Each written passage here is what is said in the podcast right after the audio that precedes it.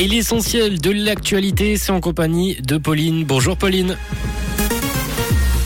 Bonjour à tous. Covid-19, le programme de surveillance des eaux usées réduit de 50%. Pas de présomption d'innocence légale pour les policiers et de la pluie cet après-midi.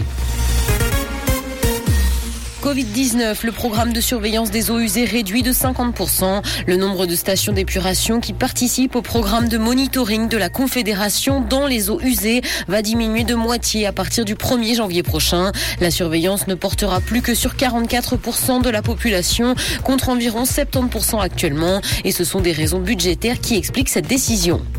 Pas de présomption d'innocence légale pour les policiers. Le national a refusé une initiative parlementaire allant dans ce sens. Et ce parce que pour la commission, il s'agit d'un droit à la bastonnade. Le policier qui n'aurait pas respecté les règles de la profession se trouverait donc dans une situation où il est quasiment au-dessus de la loi selon le national. Le stade de Genève est plus lumineux et écologique. De nouveaux mâts d'éclairage ont été installés sur la toiture de l'enceinte afin de répondre aux normes de la Swiss Football League, mais également pour réduire la consommation d'électricité. La réglementation laissait d'ailleurs à Genève jusqu'en 2026 pour se conformer aux normes. Ces éclairages vont également permettre d'améliorer la qualité des images de télévision.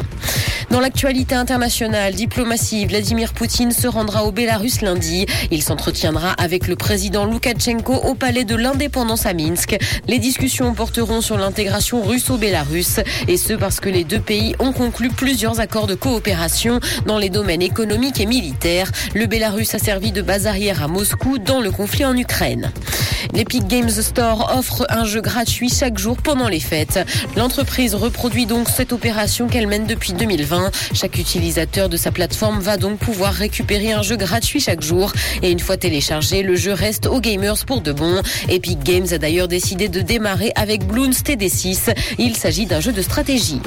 La presse britannique est compatissante envers Kate et William après la sortie du documentaire de Meghan et Harry. La deuxième partie est sortie hier sur Netflix. Plusieurs quotidiens britanniques ont affiché leur soutien aux héritiers de la couronne britannique. Harry se montre particulièrement virulent envers son frère dans les derniers épisodes du documentaire et l'accuse d'être à l'origine de l'image négative de son couple.